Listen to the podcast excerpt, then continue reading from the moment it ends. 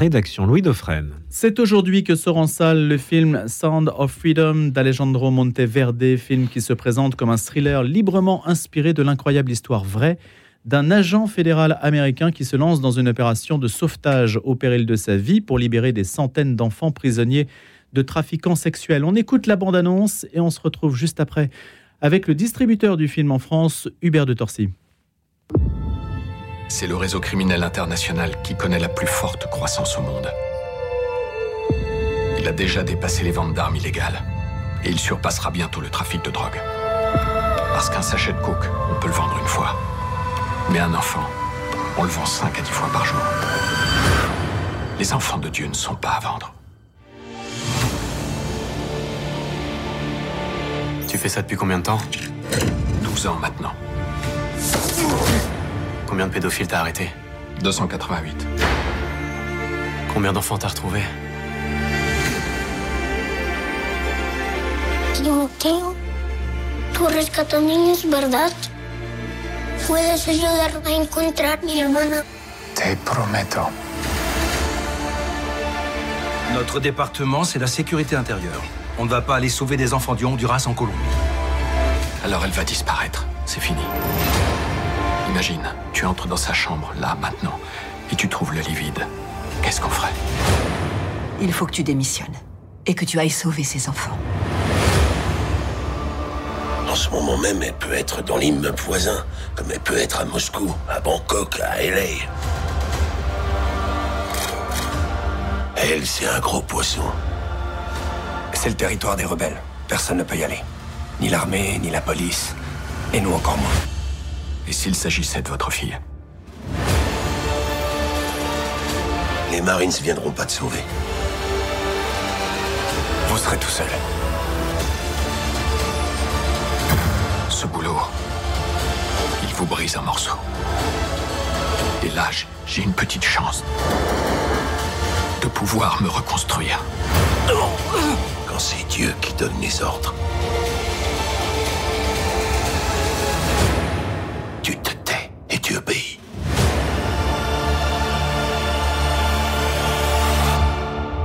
Et voilà donc cette bande-annonce de Sound of Freedom. Curieusement, aux États-Unis, le film a suscité une énorme polémique et c'est ce sujet qui devrait faire l'unanimité a suscité aussi une polémique en France avec beaucoup d'articles et de critiques qui sortent sur le sujet. On va en parler justement avec Hubert de Torcy, notre invité ce matin, qui est le distributeur du film, fondateur et directeur de Sage Distribution, spécialisé dans la diffusion de face-based movies, comme on dit, c'est-à-dire de films fondés sur la foi, ce qui n'est pas flagrant ici, même si la réplique du film que vous avez entendu est que les enfants du bon Dieu ne sont pas à vendre. Bonjour Hubert de Torcy. Bonjour Louis. On peut dire que c'est une sortie euh, en fanfare.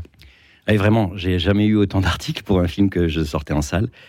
Euh, J'avoue que je suis un peu sidéré parce que euh, je pensais que la polémique euh, qui avait déjà été reprise au mois de juillet quand le film est sorti aux États-Unis avec le succès qu'on sait, hein, c'est quand même, je rappelle, un film qui a dépassé le box-office d'Indiana Jones, de toutes les franchises comme Transformers, euh, euh, le, le film de, de Tom Cruise Mission Impossible, etc.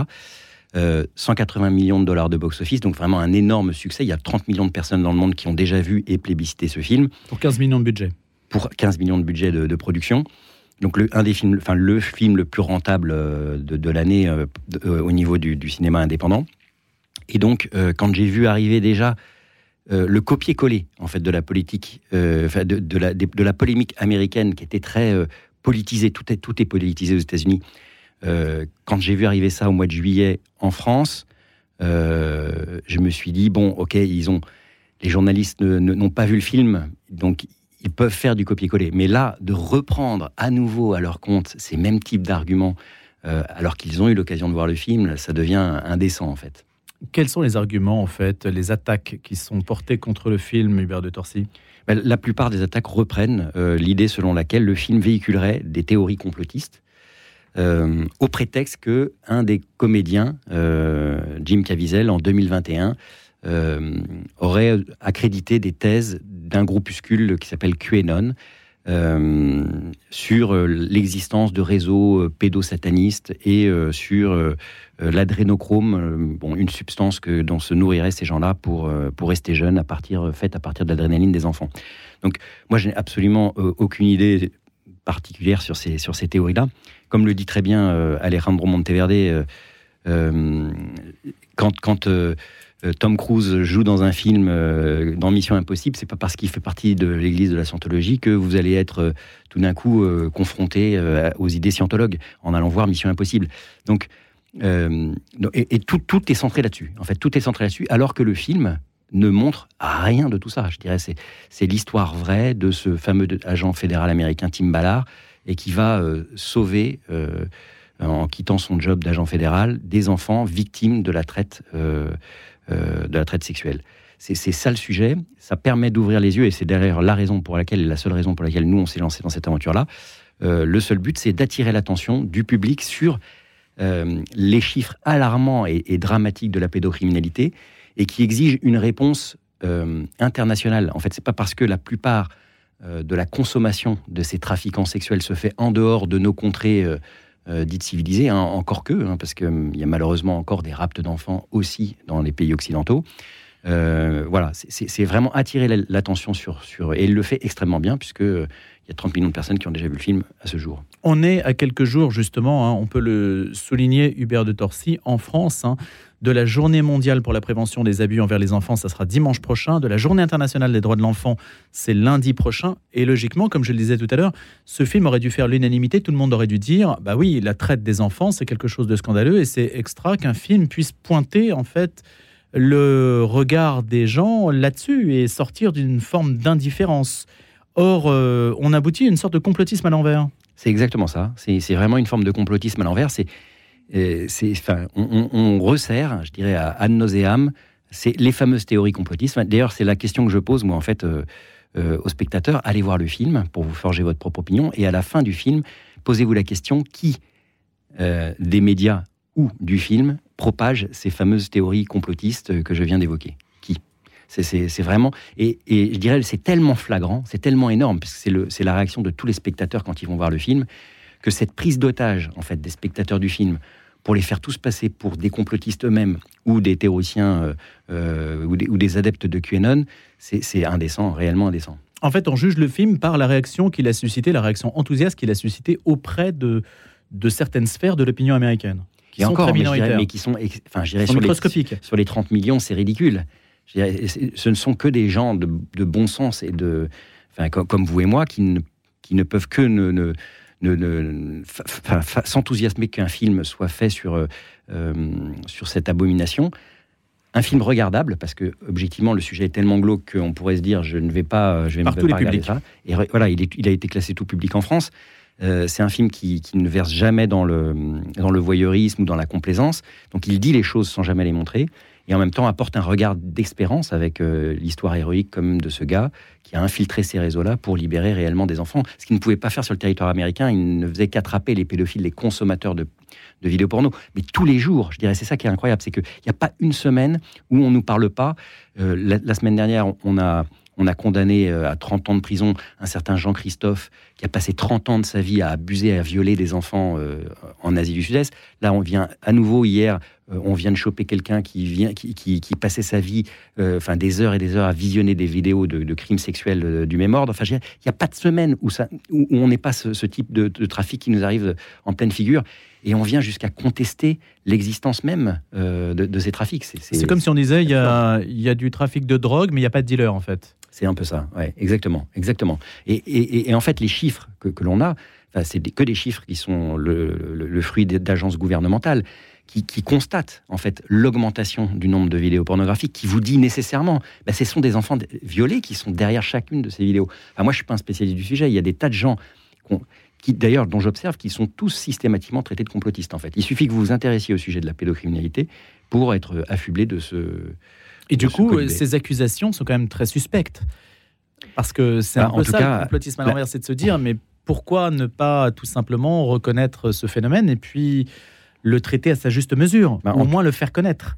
Très clairement, c'est, enfin, je dirais que le, soupçon crée ce qu'il craint. Et, euh, et euh, moi, j'accuse les, certains médias, en tout cas, par leur comportement, effectivement, de susciter et de provoquer euh, une forme de complétisme, en tout cas de méfiance. C'est-à-dire que les gens vont nécessairement, les gens vont voir le film parce qu'on en aura tellement parlé, ils vont aller le voir, et ils vont se rendre compte du gap incroyable entre ce qu'ils ont lu dans les médias et ce qu'ils ont vu. Et ils ne vont pas manquer, de, à minima, de s'interroger sur le manque de professionnalisme et, euh, le, parti pris euh, nauséabond de la plupart de ces médias.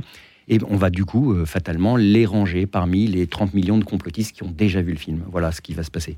Et il y, y, a même certains médias qui n'hésitent pas à transformer la réalité. J'ai lu la semaine dernière un article de Libération euh, prétendant que ça, été dirigé non par moi, mais par une de mes actionnaires, au prétexte qu'elle connaît Vincent Bolloré, ce qui permet de faire du coup un lien et de politiser un film qui n'a absolument rien de politique. Comme dit le réalisateur Alejandro Monteverde, la pédocriminalité, c'est pas un sujet de droite ou de gauche, c'est un sujet de bien commun qui concerne tous les êtres humains.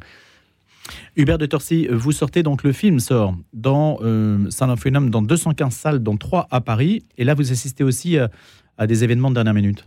Bah, c'est-à-dire qu'un euh, film comme ça, qui fait 180 millions de dollars de, box-office aux États-Unis, euh, d'ailleurs, on avait au, début annoncé 500 euh, copies, c'était c'était le moins qu'on pouvait attendre d'un film avec, aussi attendu et aussi successful. la réalité, c'est que ça a été extrêmement compliqué de programmer à cause de toute cette polémique et à cause de, ces articles qui ont été vraiment des copier-coller américains, des articles américains. Je ne pensais pas que les journalistes étaient autant à la traîne euh, de l'actualité américaine, mais c'est la réalité. Du coup, ça a effrayé un certain nombre de salles. Euh, on les a sentis. Euh, alors c'est toujours compliqué hein, de programmer. Il n'y a pas que ces raisons-là, et on se réjouit quand même que voilà, il est quand même présent malgré tout. C'est une semaine très compliquée, mais sur Paris, là pour le coup, je l'ai vu moi-même. On avait cinq salles lundi matin au moment où se boucle la programmation. À la fin de la matinée, on n'en avait plus que trois. Deux salles se sont désistées parce que elles étaient euh, intimidées par les articles, elles avaient peur du candidaton dans le petit microcosme parisien. Je voudrais pas apparaître comme quelqu'un qui soutient le film Sound of Freedom. Donc la réalité quand même de, cette mauvaise foi journalistique, elle, elle a un impact euh, très concret. Euh, c'est que les Parisiens n'auront que trois salles pour voir le film euh, cette semaine à Paris. Et ça, c'est rarissime, hein, le fait que des salles se désistent à un moment ouais, J'ai jamais vu ça. Enfin, ça fait dix ans qu'on fait ce métier-là, je n'ai jamais vu ça. Quand, quand vous, vous, le savez, vous le savez pas le dernier, au, dernier, au dernier moment que vous n'allez pas voir un film. Vous, vous le savez bien avant. Euh, éventuellement, vous, vous hésitez, et dans ces cas-là, vous le manifestez. Mais, mais de dire, oui, oui, bien sûr, je prends le film comme d'habitude, et puis de se rétracter au dernier moment, bah, ça empêche, nous, du coup, de trouver une autre solution avec une salle proche euh, qui va pouvoir achalander euh, ce quartier-là. Le fait que Jim Caviezel soit l'acteur principal, ça a joué dans la polémique? Ah ben C'est certain, puisque en fait, quasiment toute la polémique est partie euh, d'une de ses interventions en 2021, et puis qu'il a reprise effectivement avec, lors d'une interview avec Steve Bannon. Euh, et c'est à partir de, cette interview-là que toute euh, la polémique est montée en épingle, exactement. Et le fait qu'il ait représenté le Christ dans La Passion de Mel Gibson, ça a joué? Ah ben du coup, enfin je dirais à chaque fois maintenant il est affublé, ça y est, il y a des copier-coller. Hein, moi je remarque ça dans les dans les journaux. Donc euh, donc maintenant Jim Caviezel est un intégriste catholique et il est même carrément dans les derniers articles. En fait à chaque fois ça glisse un peu. Il est carrément membre de QAnon, d'après ce que j'ai lu récemment dans un article. C'est-à-dire en fait, euh, voilà, c'est la simplification à outrance euh, sur tous les sujets. Quelle est la part de fiction dans le film quand le film se présente comme un thriller librement inspiré de l'incroyable histoire vraie d'un agent fédéral américain? Alors, comme, tous les, comme toutes les fictions, entre guillemets, elles, qui s'inspirent d'une histoire vraie, donc il y a une part de, de, vérité, une part, je dirais, de, licence poétique, comme on dit, pour pouvoir tenir un scénario qui soit un scénario de film et tenir en, haleine le spectateur. Euh, la part, elle, est très bien décrite dans le dossier pédagogique que, nous avons fait, que vous pouvez retrouver sur le site de Sage. Euh, en gros, moi j'ai eu l'occasion de voir notamment parce que euh, des journalistes ont suivi les opérations réelles d'infiltration de, ces réseaux pédophiles et de sauvetage d'enfants faits par cette association fondée par Tim Ballard. typiquement, par exemple, l'opération dont il est question sur une île dans le film, elle se passe dans le film en Colombie. La réalité, c'est que cette opération a eu lieu sur une île en Haïti. Euh, donc voilà, c'est des choses qui sont de cet ordre-là.